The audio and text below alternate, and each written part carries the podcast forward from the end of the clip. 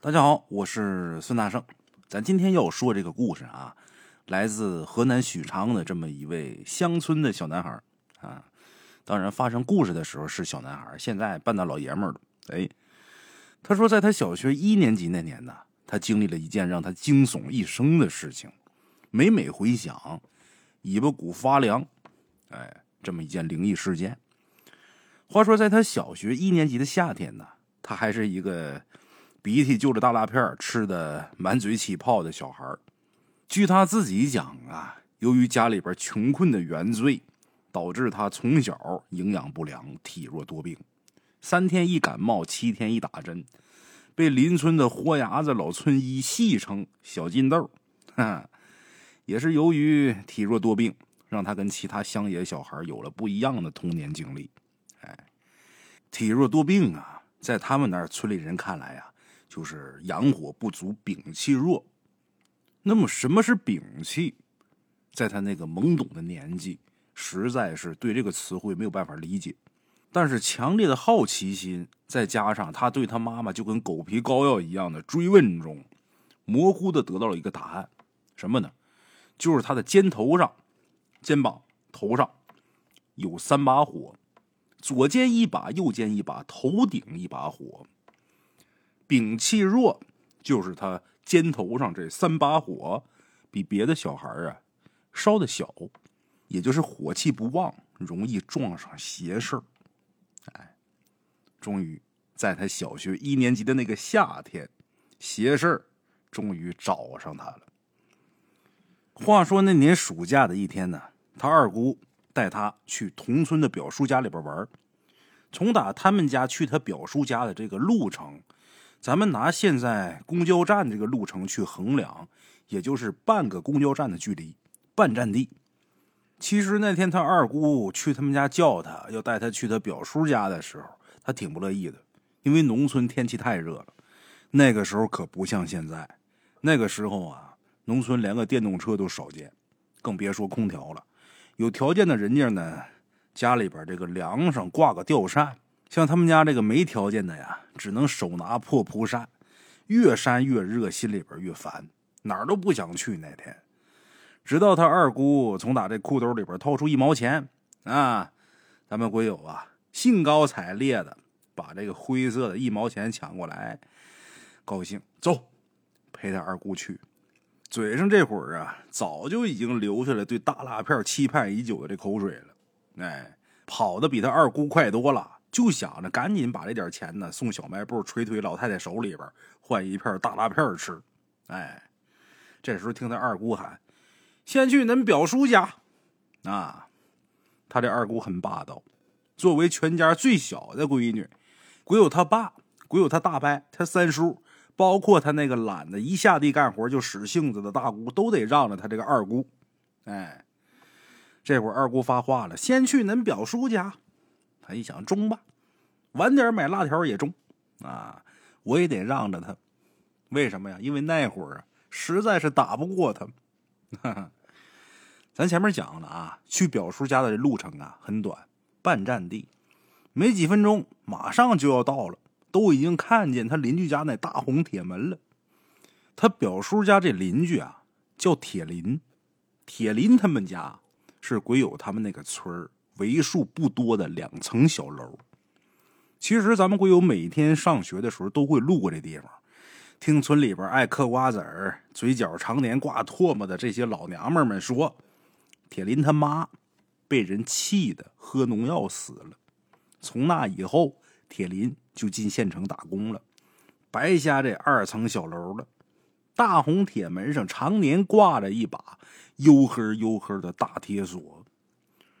其实咱们鬼友上学放学，每次经过这地方的时候，心里边都有点发毛。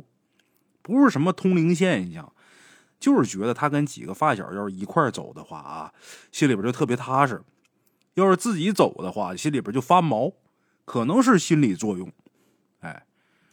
今天这次呢，他跟他二姑一起走，他二姑走前面，他离他二姑能有个三四步的距离吧。越靠近这大红铁门，他心里边就越毛。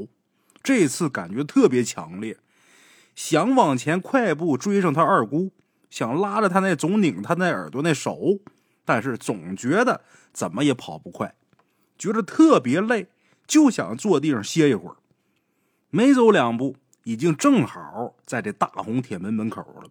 这时候他就觉得实在是累得不行了，就喊了一句：“过，你等等我，我可累得慌，我想睡。”说完之后，坐地上就想躺。不中了，不中了，实在累的受不了了，马上闭眼睛就要睡觉，就躺地上了，侧头对着大红铁门。这个大红铁门这时候就好像是一张张开了的大嘴，像一张张开的血盆大口。管不了了，瞌睡虫上来了。就算现在真要把我给吃了，我也得睡，爱谁谁，躺地上就睡。等他再睁开眼睛的时候，他已经躺在他们家唯一的一张大木床上了。昏黄的夕阳，这光照在窗户上。小孩醒来之后，第一反应，第一声先叫妈，妈。就看他妈拎着一个废铝熔成的大汤勺。这汤勺上啊，淅淅沥沥的滴着菜汤就过来了。哎呦，你这瞌睡瘾真大呀！你在你表叔家那竹席上睡了一个多钟头还不行，恁爸过去把你抱回来了，咋回来还这么能睡呢？快起来吧，吃饭吧。他妈说完就准备把他从床上薅起来。我不饿，我不想吃饭，我还想睡。这时候他还想再说点什么，但是因为困意实在是太大了。后边话没说出口，一抹身，这身子侧过去之后啊，又睡着了。等他再醒过来的时候，窗户外边已经一片漆黑了。妈，今天《阳光快乐生活》里边演啥了呀？他那古董瓦罐卖了没呀？那个时候每天晚上八点档黄金时间，都市频道里边总会放各种好看的电视剧。那暑假的时候播的正是《阳光的快乐生活》，哎。咱们会有讲，这天津人呢实在是太搞笑了，每次都能把他给笑的喷饭。哎，你睡迷糊了吧？光说电视，你不吃饭呐？快起来吃饭，敢不吃，一会儿你们爸都打你。嘿嘿，这种教育方式啊，简单粗暴。他起来之后，我去另一间屋烧着柴火，把饭热了，吃着饭，看着阳光的快乐生活，津津有味儿。哎，不想睡。睡一下午了，笑了一晚上，饭也吃饱了，这会儿啊特有精神头，还想看电视。这时候，他那上山拉了一天石头的老爸已经躺在床上呼噜连天了。他妈看他还没有关电视的这意思啊，就要下床找棍儿过来打他，把他给吓得赶紧关了电视，上床准备睡觉。刚盖上这夏凉毯的时候，拿眼睛扫了一眼床尾，这一看。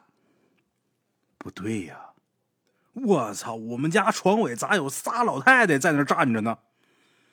妈，床尾那咋有仨老婆子？这谁家人呢？这么晚了还不回家？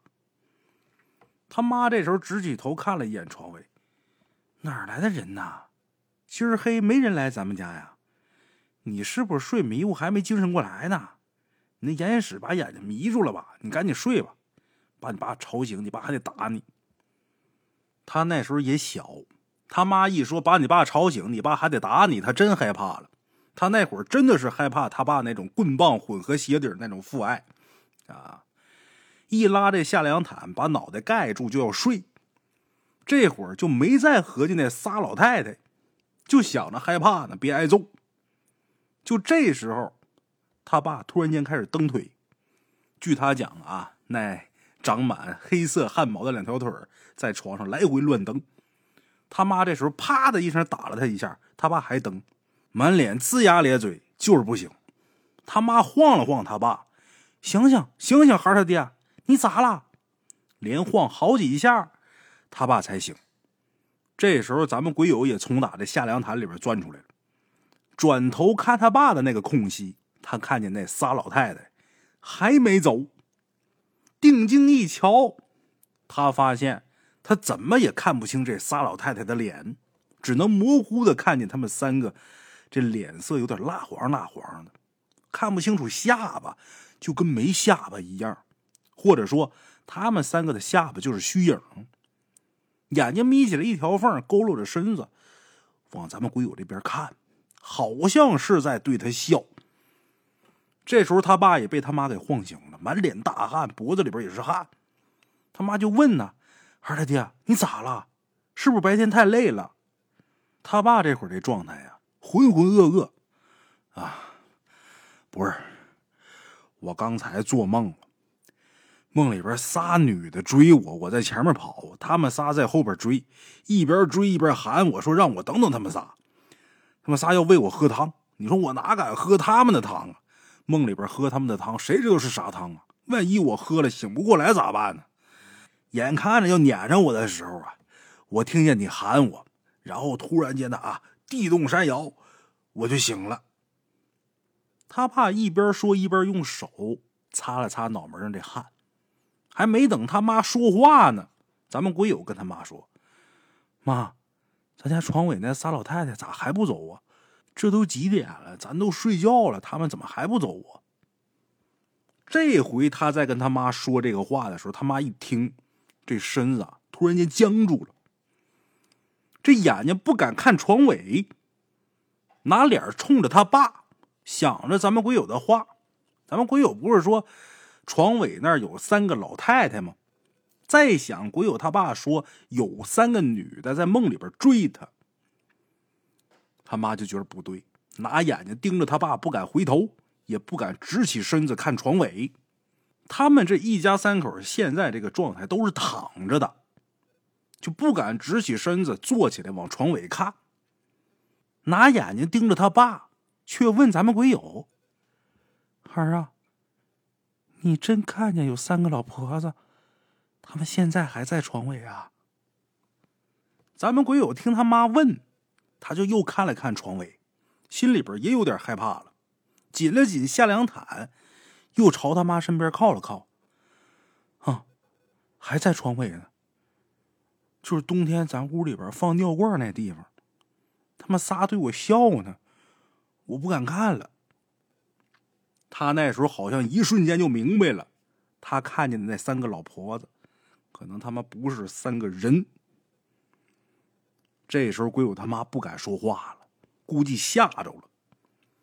他爸这时候硬炸着胆子直起身：“孩儿啊，你再看看，看看他们还在不？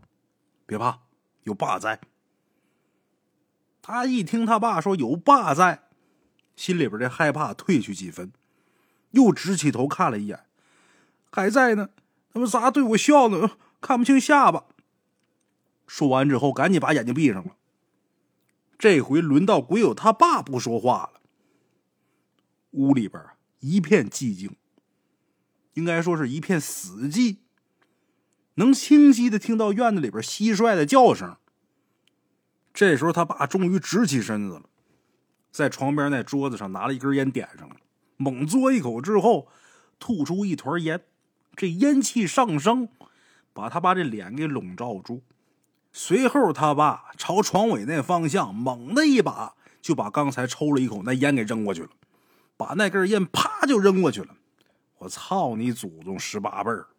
我看看恁是谁家鳖孙跑俺家来闹来了？恁自己没家吗？滚恁自己家去！大晚上都是一个村里的，恁跑俺家来闹啥闹？赶紧滚！再不走，我放一盆火，我拿盐炸恁仨老鳖灯。咱鬼友说，他那时候啊，从来没听人骂人骂的这么顺溜，但是听他爸骂天骂地的，心里边的害怕呀，也减了几分，不那么怕了。睁开眼睛瞅他爸，他爸瞅瞅他妈，他妈因为太害怕了，闭上眼睛不敢言语。他爸就问他：“孩儿，他们仨现在走了没？”咱们鬼友这时候虽说没那么害怕了啊，但是还是很紧张的，略带紧张的扫了一眼床尾，没走，还在那儿。这会儿这仨老太太啊，还是蜡黄着脸儿下巴还是模模糊糊看不真切。他爸一听他说没走，这股邪火腾的一下就上来了，噌的一下直起身下床，塌拉着鞋就出去了。不到一分钟，从大门外进来。手里边拿着一个黑黢溜光的火盆，就是他们家平常放柴火、烤红薯那火盆，盆里边这会儿有不少干树棍子。再看他爸另一只手里边拿了一袋盐，径直走到床尾，把火盆放到平时他们家放尿罐那个位置上，又从打这桌子上拿了几张卫生纸，用打火机把这卫生纸给点着了，把这卫生纸放到火盆里，又在这个卫生纸上把那个烟盒给放上了。他爸抽许昌烟。就那黄盒的啊，我不知道谁抽过那个，把这许昌烟烟盒放到点着这手指上，这手指着烟盒着，就把那些干树枝就给引着了。没一会儿，这火就起来了，火光越来越大。随着床尾这火光变大，他爸呢把这盐倒手里一把，直接把这盐就撒到火盆里了。一时间噼里啪啦作响，这声音不绝于耳。哎那时候是夏天呢，许昌那地方夏天热呀，但咱们鬼友一点也没觉得在这炎热的夏夜，这火盆有什么热感。随着这火苗越来越大，他心里边啊，居然有了一丝丝安心。哎，这时候他爸一直往火盆里边撒盐，噼里啪啦的声音也一直没断。这时候鬼友他妈说话了：“孩儿啊，你看看。”那仨老太太还在不在？走没走啊？他定睛一瞧，还别说，随着火苗增大，那三个老太太的身子在火光的映衬下，和持续不断的噼里啪啦的这声音中，越来越淡。不一会儿就没了，没了吗？那仨人不见了，不见了吗？大伙注意，他说的是不见了。他妈这会儿松了一口气，他爸也不往这火盆里边撒盐了。他爸问他：“真看不见了？”他妈也问他：“孩儿，你再好好看看，这仨老鳖灯是不是真走了呀？”他又看了一眼床尾，确实没了，真没了，不见了。这回他爸听完之后啊，转身去外边拿火钳子，拖着火盆，把这火盆拖到门外。对着门外那院子里边狠狠的吐了几口唾沫，然后又骂了好长一串提祖宗、道重孙子的脏话，然后才关门进屋。哎，进屋上床跟咱们鬼友他妈说：“这他娘的算啥事儿？我觉得就是咱孩下午在铁林他们家门口让他妈给缚住了。哎，缚住了是他们当地的土话，那意思就是被铁林他妈上身了。”鬼上身的意思，哎，咱前面讲了，铁林他妈跟别人生气，喝药死了。我觉得就是咱孩下午在铁林他们家门口被他妈给缚住了，要不咱孩不会刚到铁林家门口就困的睡过去了。小孩这身体撑不住大人那魂儿，他上了咱孩的身，所以咱孩才睡过去的。鬼友他妈一听说，我觉得也是。那老婆子喝药死的，走的不甘心。要不咱还能说那仨老太太没下巴吗？啥人才会死了之后没下巴呀？我估计就是喝农药毒死的人才会有这凶相。鬼友他爸听完之后说：“那为啥来了三个老婆子？为啥不是他自己来的呀？”这时候鬼友他妈缩缩脖子：“我哪知道啊？估计是……”懒骡子找懒驴，可能是他找了几个都是喝毒药死的作伴吧。鬼友这时候插了个嘴：“妈，他们来三个老太太，会不会是想把咱们一家三口都给缚住啊？”他这话一说完，把他妈给吓了一个哆嗦。这时候他爸说：“你别瞎说了，都走了，赶紧睡吧。不行的话呀，明儿找个半仙到咱家来上上香，睡觉。”躺床上，把眼睛闭上。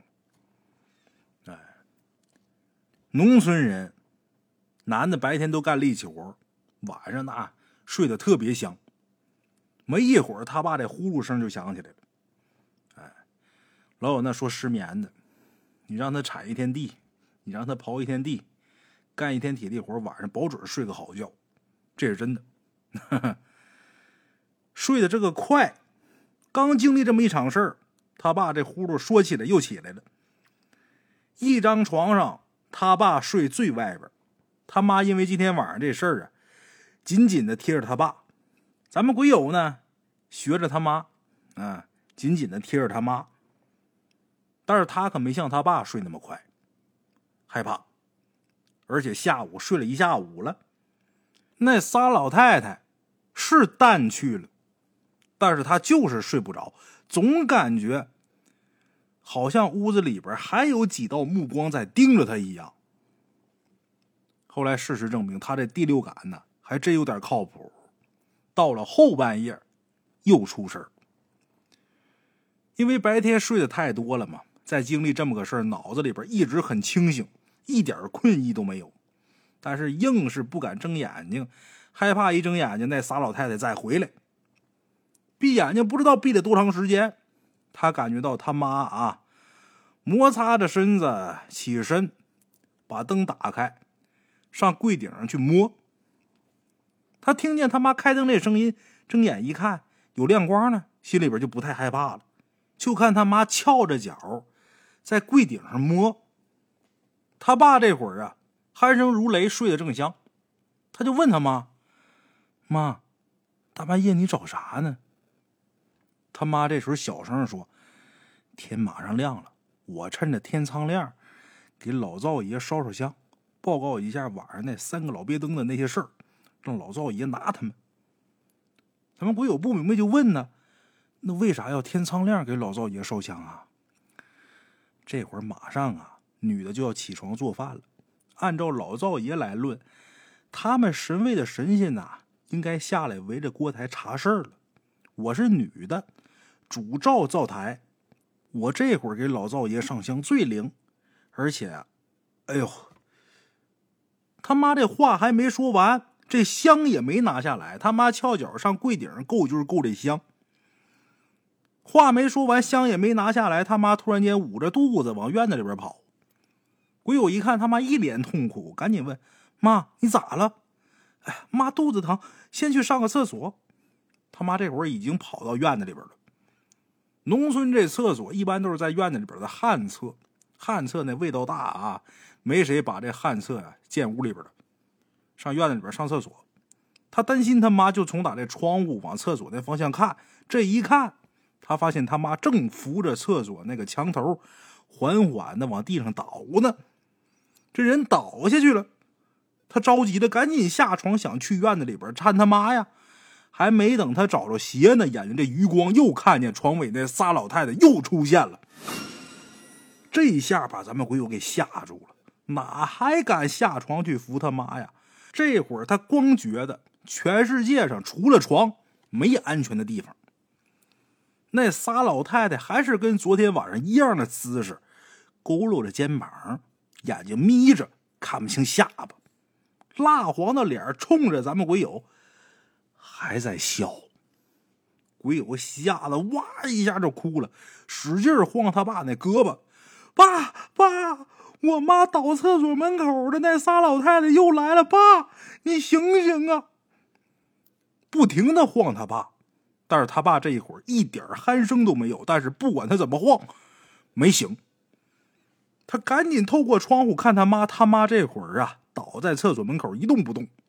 他们家厕所是正对着院门，因为家里边穷，别人家都有院门，他们家没院门，连个栅栏都没有。院门那位置没门，是个空的门洞，别人随时都能进他们家院子里边。但是他们家平时没人的时候，这个正房屋子这门是锁的。这会儿天已经蒙蒙亮了，他在屋里边哭，他爸在睡，他妈在厕所门口躺着没动静。好在过了没多长时间，咱们鬼友在窗户里边看见一个老头进了他们家院子，老头扛个锄头，刚进院就发现鬼友他妈在厕所门口躺着呢，扔了锄头就往他妈那方向跑。这老头一扔锄头，咱们鬼友才认出来，他爷爷来了。哟。孩他娘，你咋了？鬼友他爷爷喊着，已经跑到他妈身边了，赶紧把他妈扶起来，架着架到屋子里边的沙发上。鬼友这会儿还哭呢，你哭个球啊！你妈倒院里了，你都不说出去扶起来，你光知道哭。这会儿鬼友都哭的不行了，爷，我不敢下床，床尾有仨老太太看着我笑，我害怕。他爷一听就愣住了，走到他们家床尾，没看见人呢。再一看，鬼友他爸还睡呢，一巴掌呼他爸脸上：“老二，老二，恁老婆昏倒了，恁咋还睡呢？”连打几个大嘴巴子。他爸一点醒过来的迹象都没有。哎，他爷爷毕竟岁数大了，阅历多。这会儿差不多也明白过来怎么回事了，愣了一下之后，跟咱们鬼友说：“孩儿啊，恁别下床，恁家估计进来不干净东西了。恁爸叫不醒，估计是掩住了。爷喊人家，你可千万别下床，爷马上就回来。”他爷爷说着话就往外边走，鬼友一看他爷爷走了，又开始哇哇哭。他妈这会儿啊，还在沙发上昏着呢。他爸也不醒，他那时候也小，都吓坏了，真害怕。好在啊，没多大会儿功夫，他爷爷就回来了。不但自己回来了，身后还跟了好多老头老太太。鬼友他爷爷估计在路上都已经跟他们说明情况了。这会儿有的老太太说呀：“这就是有脏东西呀，拿盐炸他们。”有的说出去找几根柳树枝在床尾打，反正说什么的都有。哎。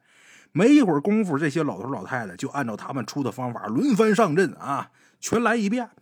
然后鬼友他爷爷问咱们鬼友：“孩儿，他们走了没？”他们鬼友看了看，这仨老太太还在呢。这会儿他也不哭了啊，这会儿屋里边人多呀，人气儿旺。呀，没走，还在呢。这也是真粘牙呀。来了一帮老头老太太。咱说，这些老人阅历到底还是丰富。在这些老人当中，其中有一个老太太，按照他们那儿的叫法，咱们鬼友得管这老太太叫太老。这会儿，这个太老啊，冲着床尾那个方向就说了：“你们是谁家的人啊？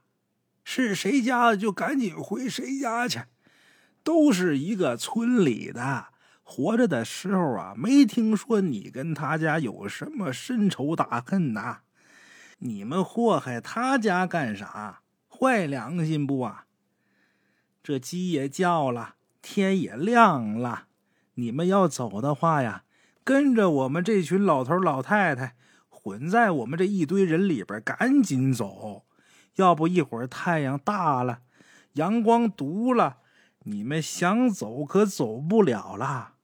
你们要是还不走，白天咱们去请个半仙过来治治你们，看看咱到底谁厉害。老太太说这么一番话，这太老，这太老真厉害。他这一番话说完之后啊，这仨老太太直接从打床尾就走到人群当中了。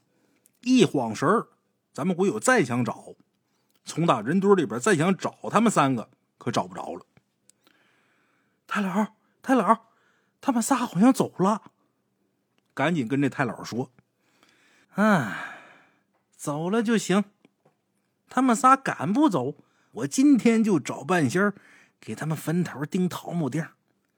这谁家仙人呐？咋这么难缠呢？”一时间，一群老头老太太七嘴八舌开始聊上了，这气氛呢开始变得轻松了。哎，这时候其中有一个老头就说：“呀，那咱走吧，趁着这会儿一出院门啊，就彻底走了啊。”这会儿太姥姥也说话了：“孩他爹他妈还没醒，他爷呀，你赶紧去厨房抓点给老灶爷上香那香灰，给他们俩人中上抹点啊。那个其余的人呐，扎堆出院啊，出了院子以后啊，各回各家。”路上可别回头啊！进了自家院子里边再回头就没事了。放心啊，他们仨呀不敢跟你们这些老人进你们家门啊！放心吧。就这么的，这太姥姥交代完，所有的老头老太太，除了鬼友他爷爷啊，所有的老头老太太扎堆出院。鬼友他爷爷这边也很快给他爸妈这人中上抹了香灰。他爸他妈几乎是在同一时间，俩人都醒了。这三个烟魂折腾一宿，闹腾一宿，最后被鬼友这太姥姥死死的给拿捏了。一直长到十几岁以后，咱们鬼友才慢慢知道这种事情里边一些隐秘。哎，比如说这个唾沫啊，对于某些东西来说那就是铁钉，有些东西很怕这个。咱们人嘴里这唾沫。阳气很旺，哎，一旦说这脏东西被这唾沫给打上，就好像是被这钉子给钉住一样，不能动。还有呢，有些东西啊，他怕恶人，恶鬼也怕恶人。碰见这种东西，首先气势上你不能怕他，你气势一定要压他一头。为什么鬼有他父亲啊，第一反应是破口大骂？这个东西，你如果让他看出来你怕他，那变本加厉，蹬鼻子上脸。哎还有这故事里边提到的啊，这老灶爷家里边这厨房是家里的财库，也是对应家里边女人的，所以这厨房风水是非常重要的。小孩儿咱前面讲了，他这个从小啊身体特别孱弱，体弱多病，阳火不足，再加上小孩的眼睛干净，所以他就有特殊能力，就能看见这些不好的东西。当然，能看见这东西。不是什么好事就像前几期故事里边，大圣也提过啊，就这个东西，如果说你要是被他发现，你能看见他，那他会困扰你一生。哎，人没有办法正常生活，所以这不是什么好事还有就是我们平时看见这些平淡无奇的老人，你看他，你可能觉得这就是一个农村老头老太太，这没什么，他可能是连个大字都不识一个，你就看不起他。其实啊。有好多老人的知识面，并不是说你眼睛里边所看到的那样的，哎，有很多东西是你看不见、你也摸不着的。哎，好了哈，咱们今天这故事啊就到这儿。我是孙大圣，在节目最后啊，友情提示各位：你的床尾会不会也有人在盯着你呀？